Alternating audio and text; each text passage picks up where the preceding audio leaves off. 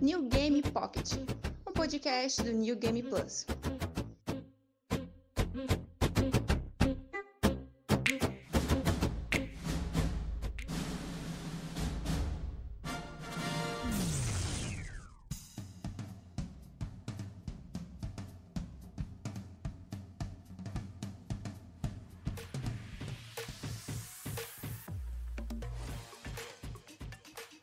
Fala pessoal do NGP, aqui é Caio Vicentino com mais um New Game Pocket, podcast oficial do New Game Plus. Estamos com a edição sobre filmes que envelheceram mal.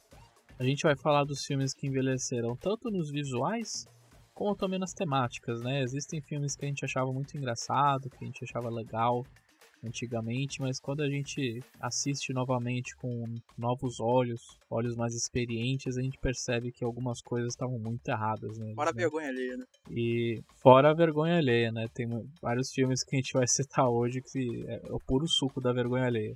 Mas para falar sobre isso, eu tenho a presença do meu colega de crime de sempre, o Diogo Fernandes. Olá pessoal, tudo bom? E aí, eu soube que você assistiu alguns filmes muito vergonha alheia para se preparar para esse podcast. Sim, cara, eu assisti alguns e é triste, né, cara? Porque muito filme legal que a gente ainda hoje gosta e de rever e, e nota que podia ter sido diferente algumas partes e isso é triste, cara. E eu não deixo de gostar, não, sabe? Por mais que a gente saiba que ele tem esses defeitos e tal, revê-los, é, a gente ainda, ainda gosta, né? Ainda tem alguma coisinha ali que fica a gente fica apegado ao filme, mesmo vendo agora que eles têm esses problemas. Eu peguei filmes que, sei lá, já tinha visto há muito tempo, revi e, poxa, deu, deu, uma, deu, deu uma dor.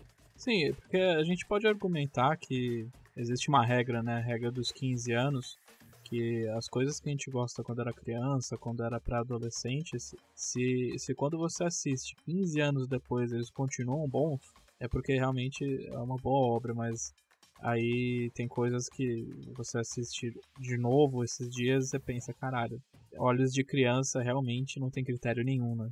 É, o foda é quando você já passou dos 15 anos, gostou e, e rever, viu que teve problema, sabe? Mas não consegue desgostar, porque o filme tá muito atrelado a, sabe, a época que você viu, você era outra pessoa e, e gostava muito daquilo e você não consegue desapegar, né? Sim, que, que então você não começa com um exemplo aí do que você tá falando?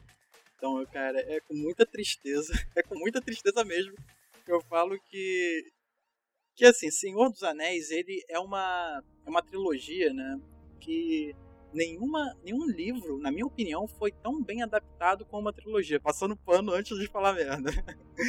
então, eu acho que eh, o Peter Jackson foi muito feliz em adaptar os três livros, cada um em um filme e, e como ele fez são, foi, é muito bom. Só que o tempo não perdoa ninguém. E assim, na época, os efeitos especiais, eles é, é, era o que tinha na época. Então, hoje em dia a gente vê algumas cenas, por exemplo, tem uma cena clássica lá do Legolas quando eles estão em Moria, eles são atacados pelo troll da caverna, né? E o troll é muito bem feito, sabe? É muito impressionante ver que aquele filme foi feito em 2000 e pouco, ali no iníciozinho, e ele tá com aquela qualidade, né? A maquiagem era muito bem feita. Inclusive, isso foi uma crítica aos novos filmes do Hobbit, né? Porque eles não tiveram esse, esse cuidado da, da maquiagem, era tudo meio CGI. Então, então esse, esse era o mérito do filme naquela época.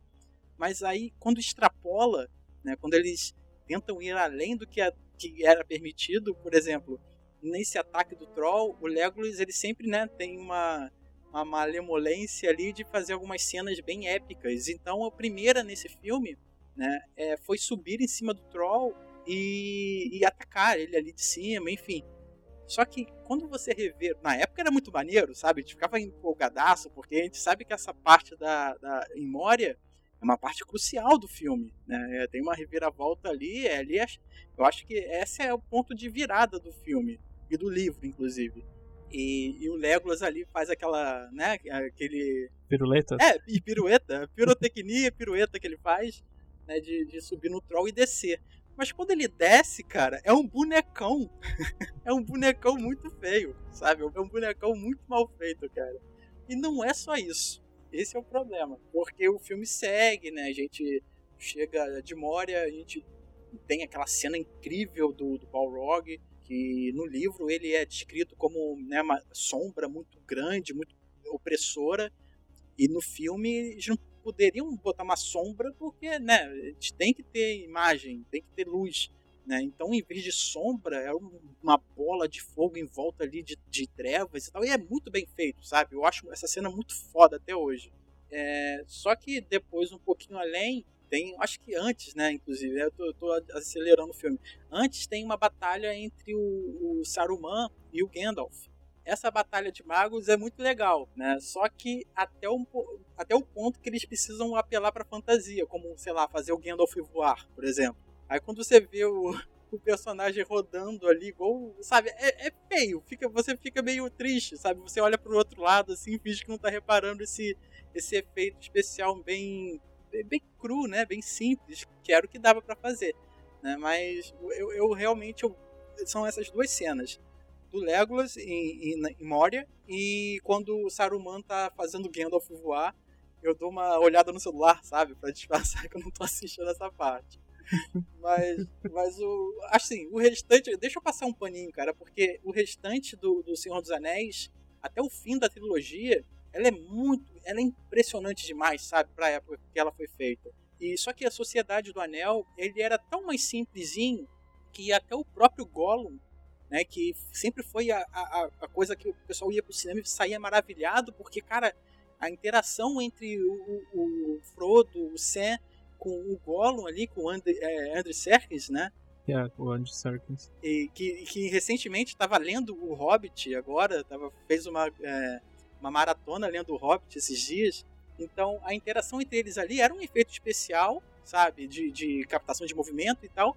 E, e, foi muito bem feito. Só que na Sociedade do Anel, o primeiro filme, o Gollum era um monstrinho, sabe? Não era um personagem cheio de detalhes, como a gente viu nas Duas Torres e no Retorno do Rei, sabe? Então, o, o Gollum ali do início, na, o, o filme A Sociedade do Anel, ela tem esses probleminhas de, de época época que hoje em dia tá no tema, né? Envelheceu, não envelheceu bem, envelheceu mal. Mas o restante do filme, que eu não consigo desatrelar do, do coração, sabe? Porque ele saiu em 2002 eu comecei a ler o Hobbit ali nessa época mesmo. Né? Eu vi o primeiro filme, fiquei maluco, quis saber do Hobbit, quero saber das histórias e tal. Comecei a ler a trilogia toda ali, depois do Hobbit.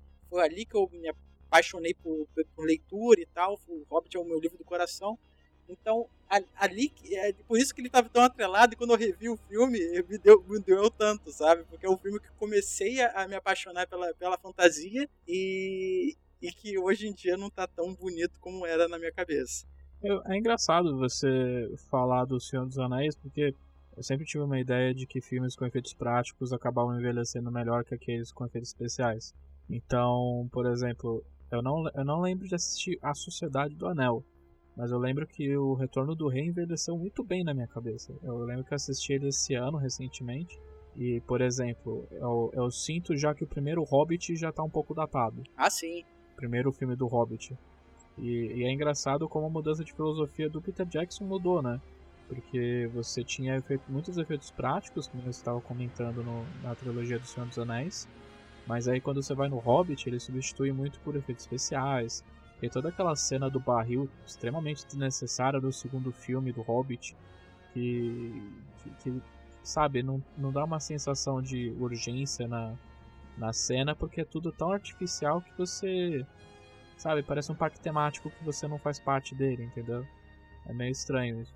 É, essa cena do barril, ela tá dentro do livro, ela é uma parte importante, só que se você pegar do jeito como foi feita, ele precisou incluir ali muito elemento de ação, sabe? Novamente o Legolas ali dando piruetas, sabe? E a personagem lá da Evangeline Lily, que não existe no livro do Hobbit, assim, ele precisou fazer isso para sabe, para vender, para ter mais filmes, para ter mais bilheteria, para gerar mais dinheiro.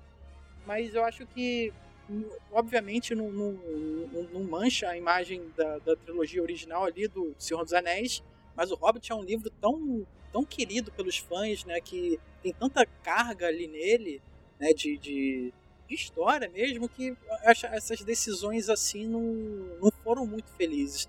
Eu lembro que rolava uma, uma, Não sei se é boato, não sei se isso é verdade, que o Ian McKellen ele tava bem triste, sabe? De, de filmar a, o, o Hobbit daquela maneira. Então, né, ele teve a experiência filmando O Senhor dos Anéis e depois, né, praticamente é, gravar inteiro o, o, filme sob um fundo verde, sabe? Hoje em dia você consegue, tem, tem hoje em dia não, né, que a quarentena tá, né, atrapalhou todo mundo, mas existe turismo lá na Nova Zelândia para você visitar os sets de filmagem. Né? Você entrar nas casas, na casa do Bilbo Bolseiro, sabe? Então isso é muito importante, muito interessante você fazer isso. E no Hobbit você não teve essa, ou se teve, é muito reduzida. Né? Então é uma pena o Hobbit ser desse, desse jeito. Eu acho que ele não envelheceu mal, ele foi filmado mal. Sim, sim. É porque a gente, a gente vai citar um filme que nós dois pensamos em citar, que daí ele já pode se encaixar nessa categoria que já era uma bosta naquela época. Sim, é, já acho que até vale falar logo, né? Pra tirar da sala. Não, mas, mas eu queria só comentar um negócio que eu, eu vi do Senhor dos Anéis esses tempos, que eu achei muito legal. É que dentro dessa, dessa filosofia de efeitos práticos, de filmagem e tudo mais, claro, né? Porque tipo, as pessoas fãs do time do Senhor dos Anéis vão cair em cima da gente que, se a gente falar que só do que é de ruim no filme. Mas tem uma coisa muito legal, é, que você provavelmente já sabe, é aquela questão da filmagem da carroça, você lembra? Como é que o Peter Jackson filmou a cena da carroça para fazer com que o Gandalf fosse muito maior que o Frodo? Porque ele fez assim, ele deixava o Ian McKellen na frente, da, era uma carroça, do jeito que você vê era uma carroça normal.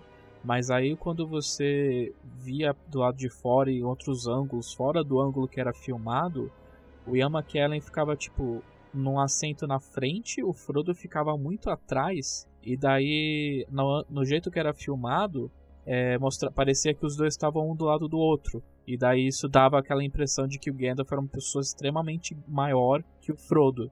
E é uma técnica que o Charles Chaplin usava para fazer profundidade falsa. Olha aí. É muito legal isso. Eu não sabia, eu não sabia dessa parte.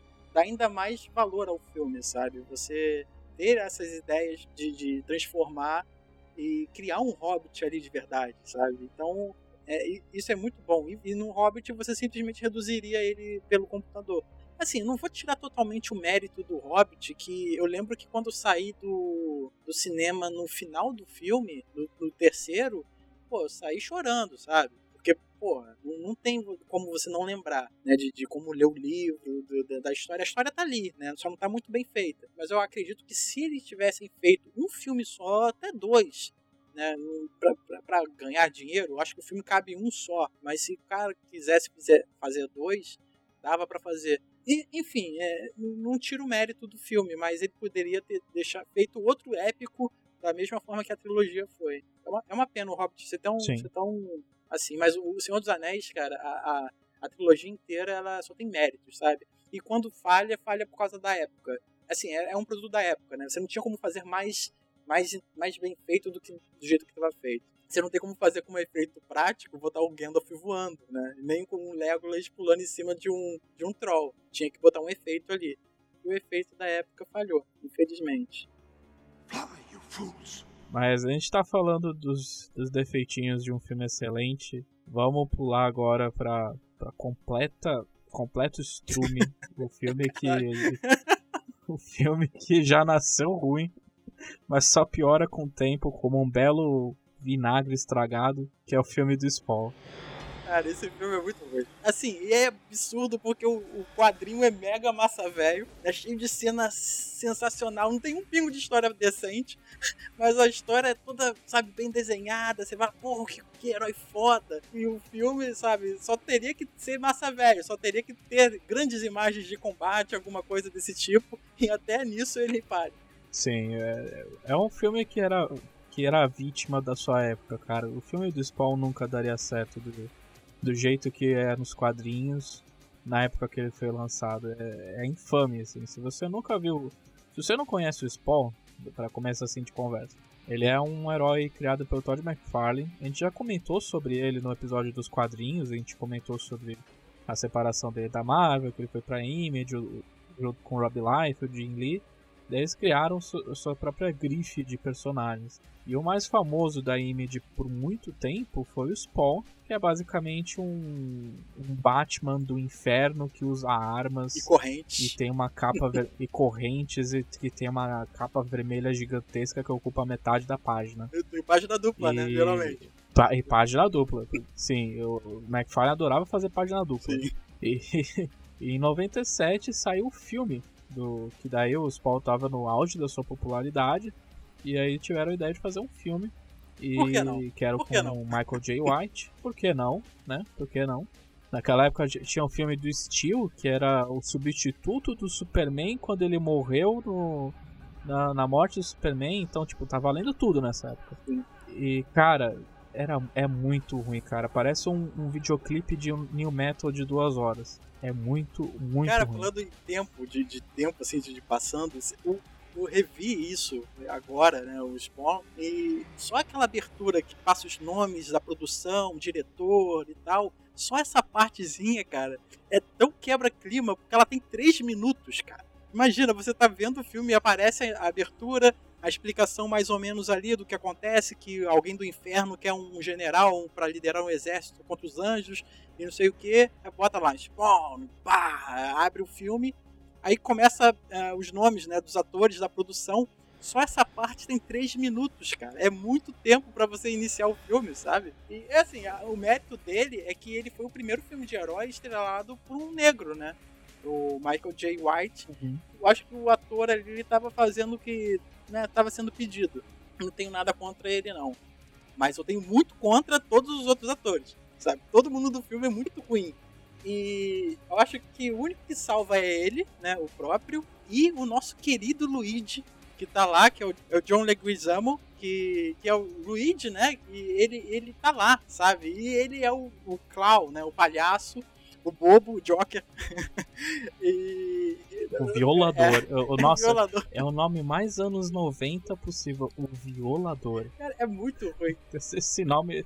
Cara, esse nome pegaria muito mal se ele fosse criado nos dias de. Sim, e, e assim, O Violador, o, cara. o nome é ruim. é, e o monstro no filme é muito ruim, sabe? Porque ele é basicamente o alívio cômico. Você não tem medo dele. Quando você tá ali assistindo, você. Porra, eu não. Eu, ele, ele não morre, né? Ele é um- uma criatura do inferno, ele simplesmente volta pra casa. Eu lembro das cenas bem clássicas do Spawn. do- assim que ele, ele vai pro inferno. Assim, explicando mais ou menos, né? Como que é feito o filme. O, o, o Al Simons, ele, ele é um assassino, né? Ele é traído ali pelo, pelo chefe dele. Ele vai pro inferno e ele decide fazer um pacto com um cachorro. Porque o efeito é tão ruim que o, o diabão lá, o Male, ele tem. Assim, ele é muito mal feito, ele parece um cachorro magro e de boca aberta. E ele faz um pacto pra poder voltar pra Terra pra poder ver a amada dele, Wanda. Ele não parece aquele cachorrinho que fica de pé esperando o churrasco. Caralho, ele é um cachorro, cara. Como você até vai ter medo do cachorro? Você vai fazer o doguinho. O doguinho pede pra ele ir lá liderar o exército do inferno, né? E ele aceita e, e volta, né? Só que volta cinco anos depois e esse tempo é o suficiente pra Wanda né, tocar a vida dela, se casar com o melhor amigo dele. E, e nesse tempo aí ele tá sendo guiado pelo palhaço, pelo clown, pra ele poder liderar, pra ele poder ser o general do exército, né? Só que, assim, dá pra poder relevar algumas coisas pela época, né, pelo diretor, que eu acho que era o primeiro filme dele também. Mas existem outras, tipo, o roteiro do filme é muito ruim, né? E, e ele tem cenas, assim, bem pesadas pra época. Porque hoje em dia ele tá na Netflix, você consegue assistir ele ali. Só que ele tá tudo picotado, sabe? Você não consegue ver ele inteiro. Algumas cenas eles tiraram porque são muito violentas.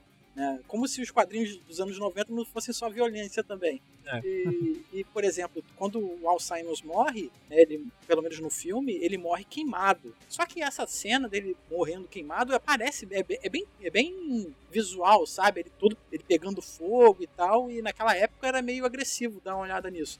Ela hoje está cortada na na Netflix, você só consegue ver o filme completo se você né, pegar o filme completo para assistir. E outras cenas também de tiroteios, por exemplo, tem uma, tem uma agente que é aliada desse chefe dele que traiu. Ela leva um tiro na cabeça que fica só um- uma manchinha, mas eles não mostram esse tiro. Enfim, é- essa- foram cor- cortadas algumas cenas de, de combate do qual o filme se baseia, deveria ser. É, é filme de pancadaria e daí você tira metade da, da pancadaria. É, só deixa a, a, a, o filme, o Spawn só é a parte engraçada, meia dúzia de efeitos, sabe, é, mais ou menos, porque não, não tinha muito o que fazer.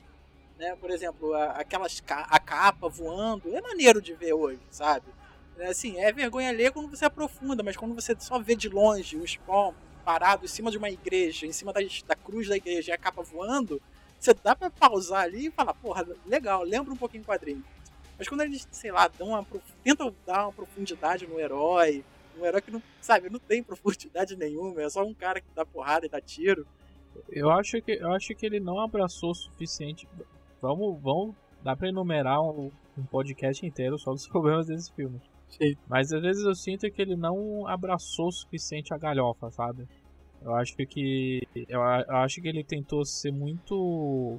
Acho que ele não foi massa velho o suficiente. Eu acho que ele tentou ser muito tradicional na, hora, na maneira de contar a história. E daí era o herói que estava aprendendo. E daí ele tinha um.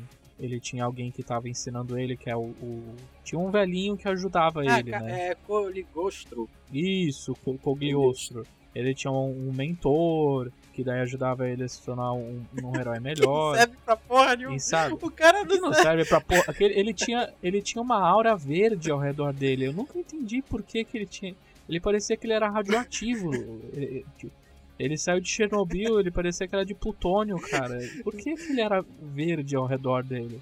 E, e daí, se, ele, não é, ele não é trash o suficiente, sabe? Ele é trash porque de novo, é um filme. Era um filme relativamente caro, ele custou 45 milhões, isso lá em 97. É, mas simplesmente não existia como você como você transmitir o, a vibe galhofa dos quadrinhos num filme. Mas ele deveria abraçar mais, tipo, ele deveria abraçar mais o lado trash. Sim, ele. Tipo, um Evil Dead da vida, sabe? Sim, ele, ele tem material para isso, sabe? Tinha lá um alívio cômico, tinha lá um mentor, tem um cachorrinho, sabe? Que ele. para criar uma espécie de humanidade no próprio Spawn. Mas, assim, ele realmente ele se leva a sério. E esse mentor, ele simplesmente tem uma espada no braço, sabe? Ele, ele também tá nos quadrinhos, inclusive ele foi criado pelo Neil Gaiman, sabia? Eu sabia, aliás, teve toda uma briga judicial com, a, com, a, com o Todd McFarlane e a Marvel, que o Neil Gaiman, quando ele quando ele conseguiu de volta os direitos de personagens tipo a Angela, ele deu pra Marvel. Tipo, a Marvel é dona do, dos direitos da Angela. É, a Angela que era um anjo e tudo mais Sim. Na, nas quadrinhos do Spawn. E o Todd McFarlane não consegue mais usar os direitos dela. Agora a Angela na Marvel acho que é irmã do Thor, alguma coisa assim negócio nada a ver com, com os quadrinhos originais. Sim, e, e assim, é, é, é, uma, é, uma, é, uma, pena, né, cara, que um filme que ele, assim, é um quadrinho interessante, ele tá sendo ventilado aí, que ele pode vir num remake estrelado pelo Jamie Foxx, que seria, assim... Dirigido pelo McFarlane, Isso. dirigido pelo McFarlane. Sim. E assim, eu vejo potencial, sabe? Tem agora, hoje em dia, você tem material, você tem recursos para transformar o personagem realmente massa velho para deixar um filme totalmente cerebrado e cheio de cenas legais, sabe? Muito tiro, muito capa voando, muita corrente voando e, e ele tem potencial agora para isso.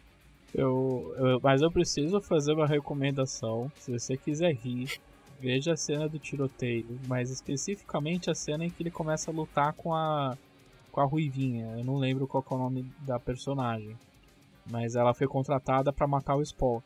E daí tem uma hora que eles estão no, no, corpo a corpo, assim, metendo soco, papapá. Chega uma hora que ela vai dar um, um chute no saco dele e, e, eu preciso mencionar também. O traje do Spawn meio que tem quase que uma vida própria, assim, tipo, ele faz parte do corpo dele. Então no momento que ele, que ele vai levar um chute no saco, o cinto se projeta na frente, faz uns dentinhos para proteger o saco do Spawn. É, é como se fosse fivela de boiadeiro, sabe? Aquela fivela gigante. No saco não. Aqui não, minha filha, aqui é minha área. Aí ela vai dar um berro, né? É essa cena que tá cortada, porque assim que ela. ele né, segura ela, ela tenta dar esse chute, né? Solta e tá com as armas apontadas assim pra cara dela. Ela, no momento de extrema, sabe, de, de coragem, porque tem um assassino, que já era assassino na época que ele era vivo, agora que ele tá morto, ele não tem nada a perder. Assim, você não teria coragem. O cara, pró, sabe? Morreu. You don't have the guts. E assim, foi ela. Ela morre e. e ela é uma personagem, ela não tem um quadrinho, eu não lembro dela. Eu acho que não, não. Os personagens dos quadrinhos é o, a família do, dos Paul, os próprios Paul, é, o violador e o Malebolgia. O cachorro. São esses. E o, é o cachorrinho, o dog esperando o churrasco. E, que, não, e vamos falar. Tem também da galera, né? Da, da, turba, da turba do inferno. Que é um eterno cenário de, de videogame mal feito dos anos 90. Toda a torcida do Corinthians lá pulando e, fazendo pirueta. Batendo palma, tá tudo feliz. Batendo palma. Nossa, é, era realmente Mortal Kombat 4 aquilo. Era muito triste.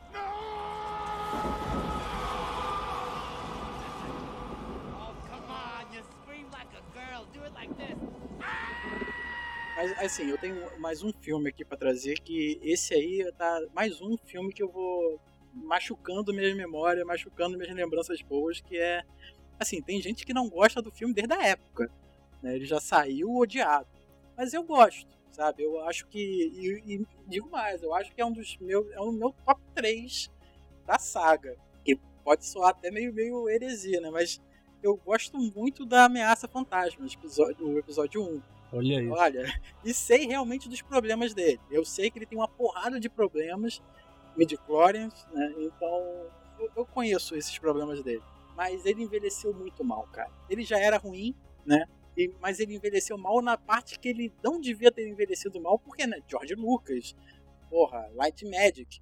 Mas aquela batalha dos Gangans contra, contra o exército de droids lá do, da Confederação do Comércio, cara, é muito ruim é muito mal feita, cara. E, e o Jar Jar Binks jogando bolinha azul para paralisar os androides, cara, é muito, é muito ruim. E eu revendo isso e eu fiquei triste, sabe? Porque é outra cena que eu tenho que virar e olhar pro celular, mas é uma cena muito longa. Então não tem não tem muito tempo para, sabe, não, não existe Twitter que aguente tanto tempo assim de cena. Mas eu acho que tudo é resolvido, tudo meio que entre nos conformes quando começa né, a luta lá do Qui-Gon Jinn, Obi-Wan e o Darth Maul, que toca Duel of the Fates. Então, acho que essa, essa música salva o filme inteiro para mim. Então, por isso, que eu, por isso que eu gosto dele pra caramba, sabe? Ele tem essa cena final que eu, que eu, eu, eu sou muito fã dessa cena do, do combate, da luta. Inclusive, teve um, eu vi um vídeo recentemente da coreografia que os atores fizeram, sabe? Pra, antes do filme e tal. E, cara, é, era assim, era um balé né, de, de luta, porque é uma luta muito boa. E mostra lá o é, Liam Neeson, com, sabe, com um taco, um pedaço de, de vareta na mão, fingindo de sabre. E, cara, é, assim, você vê o empenho desses caras para fazer a luta daquele jeito, coreografada, interessante, né? Porque eu, assim, eu lembro muito do, dessa cena, muito, é muito fixa na minha cabeça, porque eu lembro desses de pequenos detalhes da luta. Porque assim que Qui-Gon Jinn morre, o Obi-Wan ele tá cercado ali naquele campo de força que não tem nenhum sentido ter aquilo, mas aí ele tá lá e é muito videogame, né, aquilo. é muito ruim, mas tá lá aquele campo de força, ele consegue chegar e quando ele tá no último, ele quando abre, o Obi-Wan sai pulando, sabe, dando porrada como se fosse um aquilo ali é um, sabe, é uma luz, é um laser, aquilo ali não tem peso mas ele dá uma porrada com, a, com o sabre com tanta força que você sente a raiva dele ali, sabe? Eu gosto muito dessa luta, eu fico muito empolgado quando ela chega. De vez em quando eu boto no YouTube lá, Do of the Fates, vejo a cena inteira porque eu gosto. Mas tirando ela e alguns detalhes do filme que realmente são ruins, enfim, o filme tem seus problemas, principalmente de, de efeitos especiais, que hoje em dia eles são, assim, o filme já tem defeitos com esses, então, fica piores ainda. Mas sei lá, tem, tem, tem um lugarzinho especial no coração. Sim. E assim, eu não, eu não gosto do Ameaça Fantasma, mas eu, eu respeito quem gosta e tudo uhum. mais. Eu, não, eu sei, eu sei que é um filme com a filme é. a questão com o filme é. Além da questão visual, é, que envelheceu muito mal, e a gente pode também entrar na questão de que o George Lucas ele ele não soube lidar bem com, essa, com a tecnologia de computação gráfica e tudo mais, ele se perdeu. Ele era muito bom com efeitos práticos. Star Wars, a trilogia, não, não precisa nem falar o quão pioneiro foi na questão de, dos efeitos práticos e tudo mais, com maquete e tal. E, mas quando ele fez o salto em 2001 para Ameaça Fantasma, simplesmente é, ele, ele não soube lidar, né? Não só com Ameaça Fantasma, como todas as revisitações que ele faz com os antigos é, que ele fazia, né? Porque ele não faz mais coisas da Disney. Mas ele colocava, por exemplo, o Jabba com computação gráfica no lugar do, do efeito prático. Colocava uns monstros na, naquele bar lá que o Luke encontra o Han Solo e daí tem um destoa, né? Fica muito estranho. E eu acho que o início dessa, dessa fase estranha do George Lucas foi a Ameaça Fantasma. É, as, as, naves, é, é, tudo muito artificial, sabe? É, eu acho que eu acho que em questão de piora assim efeitos visuais acaba sendo na verdade até a vingança do Sif porque fica extremamente artificial a cena lá do vulcão que, que é a luta do Anakin com Obi-Wan eu, eu não gosto da, dos prequels, assim. Eu realmente não, ah, é... não tenho nenhum amor, assim, pelos prequels. eu entendo. É um amor que, que assim, é irracional, sabe? Eu acho que... É amor é, bandido, é, né? É amor bandido, é um amor safado. É assim, é porque também eu, eu comecei a, a, a saga por eles. Né? Eu, eu, assim, eu já conhecia o Star Wars, mas eu nunca tive um, assim, um apego, sabe? De querer ver, de sentar e tal. Quando saiu o Ameaça Fantasma, eu me interessei, quis ver. Teve um marketing absurdo também pra, na época e, e eu fui empolgado. Na época eu gostei e quando fiquei mais velho e tal, reparei mais problemas nele e, e tem muitos, né? Mas é, eu acho que tem uma, alguma coisa de, de, de, saudosismo, sabe? De nostalgia da época que eu conheci o filme. Então é mais, eu acho que é muito mais atrelado a isso. E os outros filmes também, o, o, o Ataque dos Clones e o, e o e a Vingança dos Sith são, só reforçam esse, essa época maluca aí de, de, computação gráfica que também contaminou a trilogia clássica, né? Porque você comentou o Jabba, eu lembro muito claro da cena do, do, do Han Solo, cara, de quem atira primeiro. Cara, o, pescoço do Han Solo já sofreu tanta alteração ali para dançar enquanto o tiro tá sendo disparado, cara, que é muito esquisito. Se você pegar o filme hoje, a última versão dele, e, e ver essa cena, você repara que o pescoço do, do Harrison Ford está muito esquisito ali. Sem brincadeira, sobre, sobre essa cena, desculpa te interromper, mas sem brincadeira.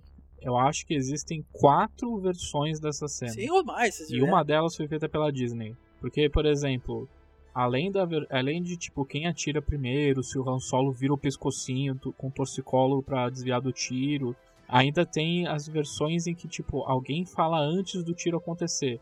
Tipo, a última. Na versão original, a última pessoa que fala, se não me engano, é o. é o Han Solo. E daí agora tem uma versão que quem fala por último é o Alien. É o alienígena que tá conversando com ele. Essa versão, sem brincadeira, tem quatro, no mínimo quatro versões diferentes. É muito bizarro. Uma cena tão estúpida, sabe? Não, não tem relevância essa cena ela ser revisitada tantas vezes. Eu acho que é pra deixar claro que o Han Solo, no fundo, no fundo, é um herói, sabe? Ele não vai atirar em alguém é, sem estar tá extremamente ameaçado. Mas, cara, Han Solo, na época, lá no primeiro filme, ele era um bandido, pô. Ele foi melhorando com o tempo. Ele foi sendo, sei lá, a ideia deu um. transformou o cara. No final virou, né? O casal do, da, da, série. E assim, não, não, precisa explicar muito, né? O, o Han Solo não valia porra nenhuma e, e melhorou. Sim. Estou lembrando agora do, do pescocinho do cara quando ele vira o tiro. Cara, é, o pescoço ele dele é muito estranho, cara. É, parece. Ele tá, ele tá. Ele tá fora de lugar, sabe? Sim.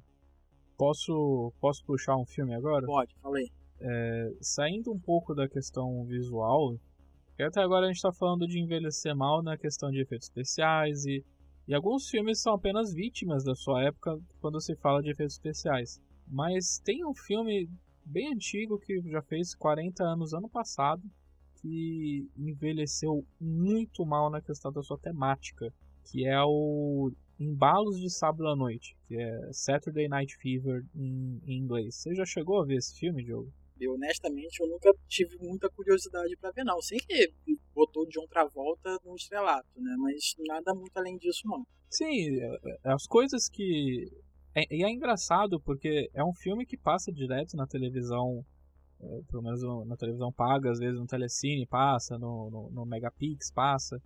Como se fosse um, tipo, um filme ok, né? Qualquer um filme qualquer. Tipo De Volta para o Futuro, que passa o tempo todo na televisão. Mas ele aborda uns temas de maneira tão errada e ele... O que as pessoas lembram? O John Travolta dança, tem Bee Gees, e tipo, é um dos primeiros filmes da carreira do, do John Travolta e tudo mais. De couro. Mas jaqueta de couro, né? Topete e tudo mais, discoteca, é isso que as pessoas lembram. O que as pessoas não lembram é o que acontece entre essas cenas. Em que daí acontece estupro, acontece muita misoginia contra mulheres. É, o protagonista do João Travolta é um ser humano desprezível. Ele é um tremendo filho da puta e todos os amigos deles também são tremendos filhos da puta. E, e basicamente é a vida do personagem de John Travolta, que ele é um, um loser, ele é um, um cara que não, não, fez, não fez faculdade, ele trabalha numa loja de tinta e, e as únicas aspirações dele são ganhar um, um, prêmio de dança numa discoteca, basicamente, que é a Odyssey. Do, 2001 Odyssey é o nome da discoteca. E daí, nesse, a vida dele é trabalhar no emprego merda, dançar na discoteca com os amigos merda dele e, e frequentemente transar no, no, na, na, no banco de trás do carro dos amigos com a menina meio bêbada, meio inebriada. Caralho, e ele tinha, ele tinha, uma, ele tinha uma menina que gostava muito dele, que tipo tinha um crush fudido nele, não dá para entender por quê, porque ele só trata essa menina mal, mal pra caralho. Ele falou, ah, vou dançar com você e tal, tipo, companheira de dança, só que daí ele conhece uma menina que dança muito bem, e ele simplesmente abandona essa menina que tem um crush nele para dançar com essa outra, que é uma menina mais séria, que é uma menina que, que trabalha, que tá planejando se mudar para Manhattan, porque o filme inteiro se passa no Brooklyn, que é um bairro diferente de Nova York. E daí, não vou falar que o filme é ruim por é, em 100% do tempo. É, a, essa menina, ela confronta o John Travolta sobre as atitudes dele no início do filme, falando: Meu, você é um bosta, cara. Você, você age feito um filho da puta, você tem um emprego merda e você não tem nenhuma aspiração, você. Nenhum problema de tipo, você não querer ser alguém, mas. Ele faz de uma maneira tão arrogante, ele se acha tão o fodão, mas ele não se enxerga, ele não enxerga os próprios defeitos. Isso piora muito o filme quando você vê que no final é, várias das atitudes ruins dele não são contestadas. Não são punidas. Por exemplo, no final desse. Não são punidas, ele, ele não sofre consequências. Ele não sofre consequências. É, nem os amigos dele sofrem consequências. Por exemplo, é, eles ganham. Já dando spoiler do filme, 40 anos, gente, é um filme de 40 anos. Ele ganha o prêmio da discoteca e daí ele fica putinho porque ele acha que os porto-riquenhos mereciam mais. E ele fica tão puto que ele dá o prêmio pros caras, falando: Meu, isso aí foi. foi não, não valeu, não, não valeu esse prêmio pra mim. E daí ele foi embora bravo com essa menina que dançou com ele, porque eles faziam uma boa dupla, tinha uma tensão sexual entre esses dois. Mas ficava claro que essa menina não tinha interesse sexual nele, não tinha interesse romântico nele. E ele tenta estuprar essa menina. Essa menina fala: Não, porra, sai, sai. E ela foi embora sozinha tal. E daí a outra menina que tinha o crush chega nele, nos amigos, ela tá meio bêbada porque ela tá muito triste, porque ela é constantemente rejeitada o filme inteiro. E ela fala: "Ô, oh, eu quero ficar com você". E daí ele fala: "Tá bom". Mas aí chegam os amigos e daí o John Travolta fica dirigindo na ponte do, do Brooklyn, enquanto os amigos ficam estuprando ela no carro. E daí eles param o carro uma hora, porque eles gostam de ficar fazendo zoação na ponte, ficar se pendurando e tal, uma hora. E daí o, um dos caras que tinha engravidado uma menina, ele fica todo depressivo porque os amigos também. Eles, os amigos se maltratam, eles só ficam falando bosta um pro outro, uma puta amizade tóxica. E ele, ele se joga na ponte e se mata. E essa cena, essas, tudo isso que eu tô descrevendo do final do campeonato acontece em tipo 15 minutos de filme. E as pessoas não falam disso. É, é um filme que acontece pelo menos umas três cenas de estupro. E daí, depois que ele tentou estuprar a própria, a, a, abre aspas, a amiga dele, depois que ele deixou os amigos estuprarem a menina que ele gosta, que, que, que gosta dele, ele vai a pé até a casa dessa menina inicial, que é amiga dele. Ele fala: Ô, oh, desculpa aí. E eles voltam a ser amigos. E acaba o filme. Cara, eu nunca tive interesse de. Eu não conhecia a história dele a fundo. E, cara, eu tô meio. De quando é o filme? 77.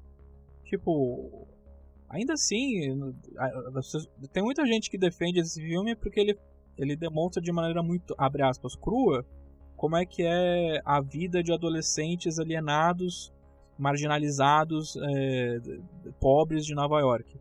Mas a maneira como o filme retrata é que ele não sofre consequência nenhuma pelo que ele faz ele, ele volta a manter a amizade e potencialmente, talvez no futuro, ter uma relação romântica com a menina que ele tentou estuprar no final do filme. Ele deixa uma outra menina ser estuprada e, e tipo, nada acontece com ele com os. Tipo, o menino é, comete suicídio logo depois, mas não é endereçado a questão do estupro da menina. A menina claramente não queria transar com os amigos dele. E ela e mostra na cena que, tipo, não, cara, sai, eu não quero fazer isso, e eles continuam fazendo. E, e, e ninguém sofre consequências. É, o, parece que o filme fala, ó, o cara se matou e parece que isso foi o, o sabe, a epifania para ele se tornar uma pessoa melhor. Mas não é o suficiente. Ele fez muito mais merda do que só só o cara se matar tornar ele uma pessoa melhor. Assim, no, no, em 1977, 77, cara, já, já, já tinha filmes que enalteciam ou pelo menos não tratavam mulheres dessa forma tão, tão escrota, né? Sim, eu, por exemplo, então a gente está gravando numa segunda-feira pós Dia das Mães. É, tem muita gente que está falando agora do filme Kramer vs Kramer, que é sobre um divórcio que do personagem Dustin Hoffman com a com a Mary Streep, uhum. que é baseado num livro que no livro ele retrata porque a gente tá fazendo puta desvio, mas é só pra provar meu ponto. É, só pra provar meu ponto que, tipo, na época já existiam filmes que não tratavam mulheres mal desse jeito. É, o, o, livro retratava a mulher, que é a, a Streep, numa luz muito negativa. Porque ela é uma pessoa que abandonou a família e volta depois para querer a, a guarda do filho. Mas no filme, eles refazem algumas cenas, refazem alguns diálogos, de forma que tem uma nuance muito maior de que ela tinha um casamento infeliz, ela queria, ela queria cuidar do próprio psicológico, ela não achava que ela era uma boa mãe, por isso que ela se afastou. E quando ela sentiu que ela era uma boa, uma, ela poderia dar conta disso, ela voltou para ter a guarda do filho, para poder voltar a ter contato com ele. Então, é, é, já existiam exemplos na época, Kramer vs Kramer de 79. Já existiam sabe, produções cinematográficas que não tinham esse tratamento tão estúpido e tão misógino, sabe? Sim, se eu não me engano, é, o, esse personagem, ele era era um casamento falido, né? E esse cara, ele era uma um cara workaholic, né? O cara trabalhava pra cacete, publicidade, alguma coisa assim. E você tem um contexto Sim. ali de, de motivo do que a mulher fez aquilo. É um, é, tem uma história, né? Agora, nesse embalo de sábado à noite, é totalmente inverossímil. Você não consegue entender como que um personagem que faz tantas merdas e não, não é punido de forma nenhuma, sabe? Parece que é um filme merda Sim. que a pessoa, o pessoal simplesmente para não virou um filme cult e por ser um filme cult as pessoas não trazem os problemas que ele tem. Seria isso? Sim, é, as pessoas é que as pessoas têm memória seletiva para algumas coisas. E, e, vamos combinar, nos anos 70 era mas existem coisas que são problemáticas hoje em dia que esse é o ponto do podcast eu, eu, eu já vale falar. A ideia que eu tive desse podcast é para falar desse filme que são filmes que a gente sempre lembra de maneira tão positiva ou a gente só lembra de pontos positivos dele e esquece os problemas ruins. E quando a gente revisita eles nos dias de hoje a gente percebe que envelheceu mal pra caralho algumas coisas não só a questão gráfica, visual que a gente estava falando até agora, mas questões de temática. É, esse filme envelheceu extremamente mal. E, eu acho muito triste que tem gente que defende ele, não no sentido de tipo relevar, não, realmente nesse sentido de relevar, de querer passar pano para para as coisas que são mostradas no filme e não admitir que talvez seja um pouco problemático, sabe? Sim, e não é nem ponto de que ah, as coisas eram assim naquela época. Não, a gente tem exemplos aí que não, né, que não, que não seguem esse mesmo caminho. O filme escolheu ser assim. Então, se escolheu ser assim, que tivesse algum tipo de repercussão para quem toma esse tipo de atitude, né? Essas determinadas atitudes. Mas se não tem, parece que compensa, de certa forma. Sim, sim, pinta uma, uma pintura, é, faz uma pintura muito errada, sabe? As pessoas que assistem isso e vê que o cara estuprou uma menina, a menina continua sendo amigo dele depois, ou que ele deixou uma menina ser estuprada e nada aconteceu com ele criminalmente, faz uma pintura muito errada do, de como deve ser as coisas. E o problema, o problema não é nem essas coisas acontecerem, é ele não sofrer consequências, sabe? Porque eu gosto muito de filmes com, com personagens é, ruins. Tipo, personagens fazem coisas muito erradas. Mas um, o que separa esse, por exemplo, esse filme do Travolta um filme bom mesmo que retrata uma pessoa ruim, mas que sofre as consequências, sabe? É isso que é isso que fode, sabe? É você não é não ter é não ter ciência do que está acontecendo na tela e de que os personagens têm que pagar pelas coisas que eles fazem. Toda ação tem que ter uma consequência. E isso não acontece nesse filme. Eu foco assim no final, mas no filme inteiro ele é um babaca, sabe? Ele ele é muito. Ele se irrita quando vê que essa menina tem interesse em outros homens que não sejam ele. Ele age de maneira babaca com ela, assim. É, eles treinam pro campeonato para dançar juntos e daí ela se atrasa porque ela tinha, tinha um compromisso, assim. ele fica todo puto, sabe? É, é o, o personagem do Travolta nesse filme é um completo babaca. E é que ele veio junto no, no embalo do Grease, né? O Grease não lembro se ele veio antes ou depois. Mas as pessoas esquecem dessas coisas porque, ah, são os dois filmes de temática musical do John Travolta. É só isso que as pessoas lembram. Que toca Bee Gees. É, considerando filmes que foram feitos também nessa época aí, que retratam uma, uma de uma forma totalmente diferente a, a, a, sociedade em si, americana, enfim, né? A gente teve o rock também, né, que saiu lá nos anos 70. Né, o Rock Balboa. Sim, o Rock veio antes até. É, o Rock veio. O Rock veio antes, não me engano. É, é de 76. E tratava. Assim, é um filme que também tinha um cara que teve, tinha problemas, o Rock. É outro filme, é outra história, obviamente. Mas ele retrata ali. É, é, é na Filadélfia, né? O filme. E assim, você consegue entender. Tem contexto tudo ali. Ele trata. Mesmo sendo um cara estúpido, o Rock, ele era um, né, um agiota né, o quebrador de joelho, e tratava Adrian com uma forma, uma forma totalmente carinhosa, sabe? Não é porque você, sabe, o cara tem os seus lados ali. E agora pega um cara para retratar a juventude e tal, e precisa ser rebelde ao ponto de ser criminoso, sabe? É, é meio. É, é enojante, eu acho. É, você pode pegar um personagem antipático no próprio Rock, que é o Pauli, que é o irmão da Adrian, que ele é mais velho, ele é muito carrancudo, ele trata mal pra caralho a própria irmã. Uhum. Se não me engano, existe um momento que ele é violento com ela, sabe? E mas existe uma consequência de que ele é uma pessoa miserável, ele é uma pessoa sozinha. É, ele é muito dependente da própria irmã no sentido de que sem a irmã ele não tem ninguém o que faz com que ele haja, haja de maneira abusiva com ela de maneira que, que tipo ela não pode sair de casa ela é, ele, ele sabe, ele é tóxico com ela, mas existe um existe uma consequência para o que ele faz, que ele acaba se tornando uma pessoa miserável sozinha. Com o tempo, por exemplo, no Rock de 2008, ele se torna um pouco de uma pessoa melhor quando ele percebe o que, que ele perdeu. Ao longo, dos, ao longo dos filmes ele se torna uma pessoa melhor. Mas no primeiro filme ele é retratado como um completo babaca, um babaca, acho que até meio bêbado também. Sim é, sabe, sozinho, miserável, porque ele é do jeito que ele é. Tem uma punição, né? Ele é daquele jeito e ele é punido com a, com a solidão, ele é punido com o sentimento de inferioridade que ele tem e ele desconta esse, essa frustração na irmã. Então ele é punido de alguma forma. Agora, você dá um prêmio de vencedor da dança que o cara tava almejando desde o início do filme para um cara que permite estupro, foda, né? Sim, é, eu acho, eu acho, eu acho que a gente, não precisa, a gente não pode esquecer do filme, mas eu acho que é bom a gente lembrar dele por completo, sabe? Não, não ter memória seletiva e escolher o que é mais cômodo e o que é mais agradável, sabe? Mas vamos se afastar um pouquinho dessa bad vibes, toda essa conversa que a gente está tendo sobre esse filme. Vamos falar de algum outro filme que envelheceu mal, mas eu queria ouvir do Diogo. Fala aí. Cara, é, assim, por mais que esse tema tenha sido bad vibe, esse aqui que eu vou trazer também não é muito legal, não. Mas, assim, é bem menos do que esse, né? Eu queria falar do Mad Max 3, Além da Cúpula do Trovão, de 1985, né? Que é a sequência ali meio que direta do segundo filme, do segundo do Mad Max 2, que eu acho que é um dos melhores filmes. Só perde pro Estrada da Fúria, né? Que não tem igual.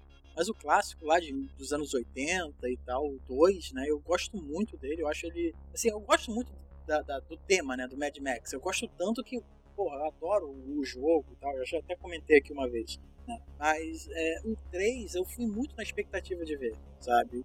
Meu pai também gosta muito do filme, então me recomendou. Mas eu acho que ele também não lembrava que o Mad Max 3 ele é tão, mas tão ruim, sabe? E eu lembro que assim que eu vi, eu fiquei maluco no início do filme. Ele tem a primeira meia hora, assim, sensacional, sabe? Eu acho muito boa que ela dá o nome do filme, né? Tem ali na cúpula do trovão. Dois homens entram, um homem sai. É alguma coisa desse tipo. E, e é muito interessante é, esse mundo né, pós-apocalíptico, é, esse, esse, essa sociedade aí é, totalmente violenta e tal. Isso é muito interessante de ver. E assim, como eu comentei do jogo, o jogo lá ele é para 18 anos, sabe? Mature. É, e o segundo filme também ele tem algumas cenas de muita violência. Porque o mundo tá indo, foi pro caralho, então você tem que retratar, é, retrata a violência daquele jeito, né? Só que no terceiro filme parece que eles simplesmente esqueceram que o mundo é violento e botaram um PG-13 que, cara, não, assim, é, é, é, é, inacreditável, sabe? Tem cenas que eu imagino que o Didi vai chegar com um extintor, sabe? E assoprando em todo mundo, porque, assim, é, é, é, uma maluquice que tem uma cena que o Mad Max, ele, primeiro que ele encontra um bando de criança lá, criancinhas, a turminha do barulho que, que vai ajudar o Max e tal. E tem uma cena, cara, que eu nunca mais vou esquecer, que é o Max dando uma panelada num bandido. Sabe? Imagina, sabe? Só faltou um toin, sabe? Assim, explodindo como se fosse um quadrinho. De tão ruim que é. Uma onomatopeia, é. onomatopeia que nem o seriado do Batman. Né? Sim, né? cara, porque assim, é muito infantil. Sabe? Você. Cara, é, tem. Cara, é foda. O jogo você tem cenas que você encontra containers que tem gente morta pendurada em ganchos para servir de carne, sabe? Tem gente que come carne humana, são bandidos, sobreviventes, enfim. E aquele cara lá que levou uma paneladinha na cabeça representaria um desses bandidos. Aí o cara sobre, sabe, o cara ah, desmaia com uma panelada na cabeça assim, cara, ele envelheceu mal e, assim, quando eu revi o filme, eu, eu, tive vergonha, sabe? É o tipo de filme que te dá vergonha alheia de, do ponto de você, sabe, é, começar a embrulhar o estômago de, de, de repulsa do filme ser tão ruim, de, de ser tão é, desconexo do, do, ambiente que ele tá. Que, que, eu acho que eu que Mad Max eu acho que é o pior filme, cara, de, de, de revisitação, sabe? Que eu peguei para ver novamente, que envelheceu mal, que eu tinha outra coisa na cabeça, completamente diferente. É um filme violento, sabe? Um futuro distópico, é, desgraçado, que o Max tenta sobreviver ali até o final do filme. Só que a partir do, metade, do, do segundo terço do filme já vai tudo pro caralho. Então, é, eu acho que é um dos piores daí dessa, dessa, dessa, dessa turma aí. A única coisa que salva com muito sacrifício é a música da Tina Turner, né, que é uma música muito foda e tal, mas, sabe, é, coitada da música, tá no pior filme possível. É, as pessoas só lembram da música, né? As pessoas até associam que essa música sempre teve no Mad Max, mas só apareceu no 3, que é o pior dos quatro, né? Eu, eu, eu, quero até falar rápido desse filme, cara, porque eu tenho um pouco de raiva do Mad Max 3, porque assim que eu tava jogando o jogo lá da Avalanche Studios, eu revisitei, né? Foi nessa época que eu revisitei a trilogia eu quando eu cheguei no terceiro já tava, porra, que legal, né? Eu, mas eu não, me, não tinha ligado que a faixa etária ali da, da, pra assistir o filme tinha baixado, sabe? Virou um PG-13. Então, porra, foi um susto, cara. Foi assim, eu falei, cara, que filme que eu tô vendo, né? Então, é meio triste. Two men enter, one man leaves. Mas é, o, o outro filme que eu tenho também aqui, que é bem, bem interessante, que eu acho que é bem melhor até, que eu até revisitei também esses dias, que é o, o nosso consagradíssimo Mortal Kombat né, de 1995. Que eu acho que ele estava até em evidência aí esses dias, né, porque do anúncio aí do Robocop pro, pro Mortal Kombat 11. Né, eu, eu, eu peguei para ver. E cara, ele tá muito ruim. o Mortal Kombat tá muito ruim. No, assim, qualquer lembrança boa que você tenha, é, de, de 15 anos e tal, do Liu Kang lutando lá contra o Sub-Zero, cara, que foda. O, o Scorpion jogando Get Over Here aqui e tal. Cara, mantém na cabeça, não rever não, porque tá muito ruim. As, e o pior é que as cenas de luta estão muito ruins. Sabe, é assim, é ao ponto de você ver que o cara tá parado esperando o soco, sabe? é muito ruim, cara. É, é, outro, é outro caso que o filme que tem uma música muito legal. Eu gosto muito da música tema desse filme. Ah, cara, é, é a única coisa que salva nele. Cara, é, eu, ela foi criada por dois, dois caras, né? Dois produtores musicais. Que, na minha opinião, esses caras deviam ter personagens no jogo de tão foda que é essa música, sabe? Eles deviam ser homenageados no jogo, porque essa música eu acho que casa em tudo, né? Porque, cara, eu lembro quando eu saía pra andar, pra correr e tal, botava essa música que era dar, um, dar uma empolgação, sabe? E ela retrata os personagens ali do primeiro jogo, né? Na, na, na, letra, mais ou menos, ali da música. A música é muito icônica, cara. Eu gosto muito dela também. Sim, e o trailer do Mortal Kombat 11 é, tem essa música. Sim. Você chegou a ver, sim, né? Sim, sim. O, o nome da, dessa música aí, pra quem quiser ver, é o Tecno, Tec, Tecno Syndrome, que, né, que acho que qualquer você botar lá Mortal Kombat música é essa que vai aparecer, que já começa com um grito, né? Vai ouvir agora. Mais edição. Aliás, é muito legal que o trailer do Mortal Kombat 11 começa com essa música, né? Mas é o Scorpion Sub-Zero andando entrando numa sala e parece que eles estão entrando numa balada nos 90, sabe? Com essa música tocando. que, que casa totalmente, né? Que é praticamente música de balada. Eu acho que essa música era. Essa música era de balada, sabe? Toda. Sei lá, casa nos anos 90 eu era garota, não, não ia. Tava jogando videogame. Mas é. Eu acho que tocaria essa música, sabe? Toca até hoje. É uma música muito boa, cara. Eu acho que ela não envelhece, sabe? Mas falando lá do filme, ele é. Ele tem o Christopher Lambert cara. O nosso Highlander, ele tá como Raiden. E, cara, eu nunca vi o Raiden tão ruim. o cara é muito ruim, cara. Ele fica soltando. Você já você viu eh, recentemente? Eu vi faz um tempo já, mas eu, eu lembro muito bem que o Raiden era, era um pontinho ruim especial desse filme. Cara, ele tá lá com o perucão branco, sabe? Ele fica fazendo piadinhas no meio do filme. Porque ele ele parece a Vera Holtz, né? Ele parece. Puta que pariu. Acabou com. Não parece a Vera Holtz? Acabou com o Raiden. Mãe Lucinda, né? Sim, eu vou, eu vou colocar na capa a Vera Holtz no lugar do Raiden. Com aquele chapéuzinho, sabe? Sim. Cara, o, o, o filme ele, ele estraga porque ele tenta pisar na realidade, sabe? Ele meio que tenta se levar a sério, mesmo ele sendo feito para ser tosco. Né? Porque ele tem lá a Sônia, que é uma policial, Louis Kang, que era um lutador e tal, e o Johnny Cage, o ator, né? O ator de filmes de, de artes marciais. E os três se encontram ali num barco todo fundido, quebrado, para poder participar de um torneio para salvar a humanidade. E o engraçado é que o pessoal se pergunta, né? Vem cá, somos nós três aqui no barco e somos nós três que vamos salvar não sei quantos bilhões de pessoas? A Raida. É, sabe? Eles, se, eles fazem a pergunta absurda toma uma resposta cretina. O filme, eu acho que ele foi feito para ser assim meio absurdo. Né? O, eu acho isso interessante dele. Fora que também, além dos atores ser icônicos, teve esse, o Louis Kang, ele é muito famoso em filmes de, de ação, né? E, inclusive, o, o, o, ator que seria o Louis Kang no filme seria o ator que fez o Bruce Lee no cinema. Ele perdeu o papel para esse ator, o, o, Rob, Rob Show, alguma coisa assim. Né? E ele é dirigido pelo consagrado Paul Anderson. Né, que fez os filmes aí de Resident Evil, acho que todos eles entram na categoria que envelheceram mal também. Né, mas esses filmes eles merecem um podcast próprio, porque não tem como falar deles em pouco tempo. Cada filme ele merece um destaque, né, por piores que sejam. É, e eu acho que o cara conseguiu, sabe? Ele, você consegue botar em paralelo ali os filmes de videogame que, que o Paul Anderson dirigiu e ver que eles um, não têm assim, a menor semelhança com, o que está sendo ali na, no, no, no, jogo, né?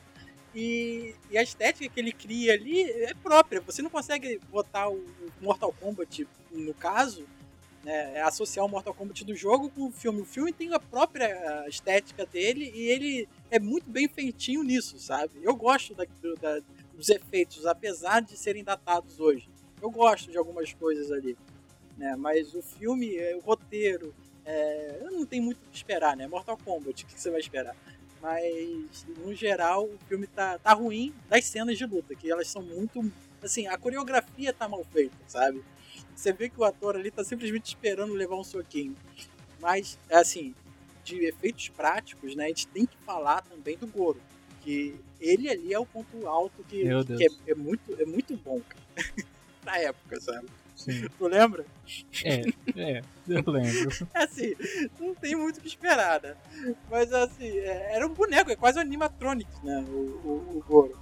Eu acho meio absurdo porque, assim, se você botar ali, ver o filme, eu, cara, eu revi o filme hoje. Se você olhar o Johnny Cage, ele luta contra os piores personagens possíveis, cara. Ele luta contra o Scorpion, ele luta contra o Goro, que era o vencedor do torneio. Aí bota o Liu Kang batendo em idoso, voyeur de alma, e, e ganha o, o torneio, sabe? Então, cara, eu meio vacilo com o Johnny Cage. né? Até porque na sequência ali do Aniquilação ele já começa o filme morrendo. Ah, inclusive o, o, o ator, o, a, a, aparência do Shang Tsung agora do Mortal Kombat 11 é do ator, né? Sim, sim. É, é, o, é, o, é o ator dublando e também em questão da aparência dele. Sim, tá uma mistura do pai meio com, com o Shetsung, né? Mas, mas tá, tá, bem, tá bem bacana, eu gostei da, da... Mas eu gostei, tá, tá, tá, aquela galhofa boa, sabe? Existe a galhofa ruim, que é o Spawn, por exemplo. Sim. Existe a galhofa boa, que é proposital, que é o do Mortal Kombat 11. Sim, o, o jogo ele é feito para ser agressivo e para ser absurdo, né? Então é, é interessante você ver é, as coisas que eles fazem. Mas quando o filme ele tenta se levar um pouquinho mais a sério, você vê que não, não, não rola, sabe? Mas é um filme bacana, é um filme bacana para você guardar na cabeça. Não rever não, porque vai ter cenas de lá de luta que, que, que é foda de ver. E, e, tem também a cena. Pega pra ver cenas, cenas chaves, sabe? Não vê o filme inteiro não, porque o filme é longo pra cacete, eu acho que uma hora e quarenta, eu acho. Então, pega pra ver algumas cenas clássicas, como o Sub-Zero descendo escada, sabe? Tem uma escada longa pra cacete. Cenas, cenas clássicas como o Sub-Zero descendo escada. Sim, porque tá o Liu Kang esperando, sabe, pra luta começar. Aí vem o Sub-Zero descendo de uma puta escadaria do caralho.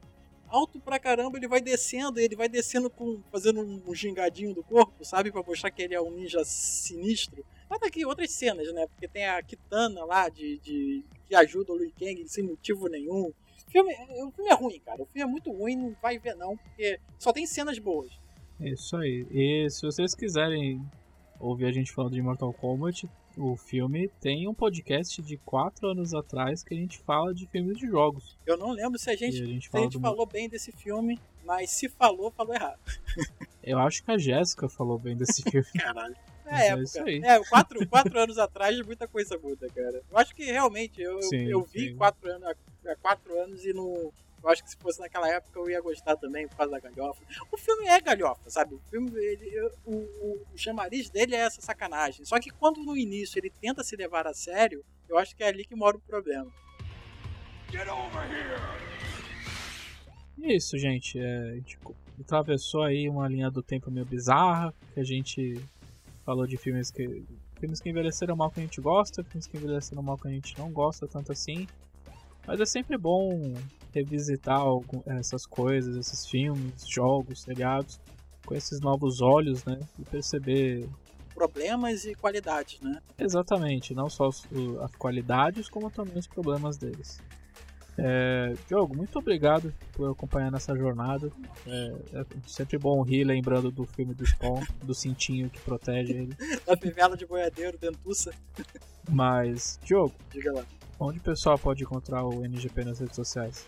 Então, pessoal, vocês que gostaram do podcast e quiserem né, achar-nos lá nas redes sociais, acompanhar o trabalho da gente lá no New Game Plus, você consegue lá no Facebook, é, facebook.com barra Plus então, se você quiser acessar lá no Twitter, né, mais rápido, dinâmico e tal, você consegue lá no twitter.com barra ngameplus, ou então vai lá na busca, né, bota arroba ngameplus e você acha a gente lá rapidinho. Também a gente está lá no YouTube, principalmente no YouTube, é youtube.com barra ngameplus, o New Game Pocket está lá, é, o Demartini faz live quase todo dia, tem gameplay, tem vídeos especiais lá, então dá uma conferida, é, se torne um patrocinador, né? ajuda bastante ao canal, torne-se um inscrito, dá um like aqui no, no Game Pocket, lá no canal, e é isso, é, acompanha a gente lá.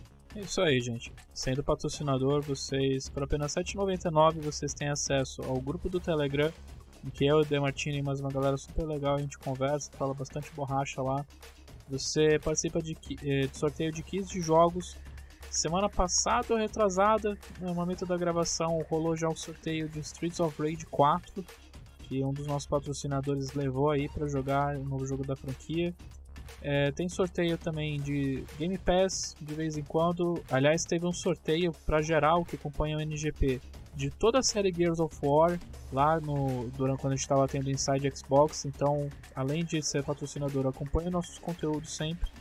E além de tudo isso, os patrocinadores participam de um sorteio todo mês em que dois felizados escolhem o que, que o Demartini vai fazer de gameplay no mês. E se você está ouvindo a gente no YouTube, não se esqueça de se inscrever, de dar o like.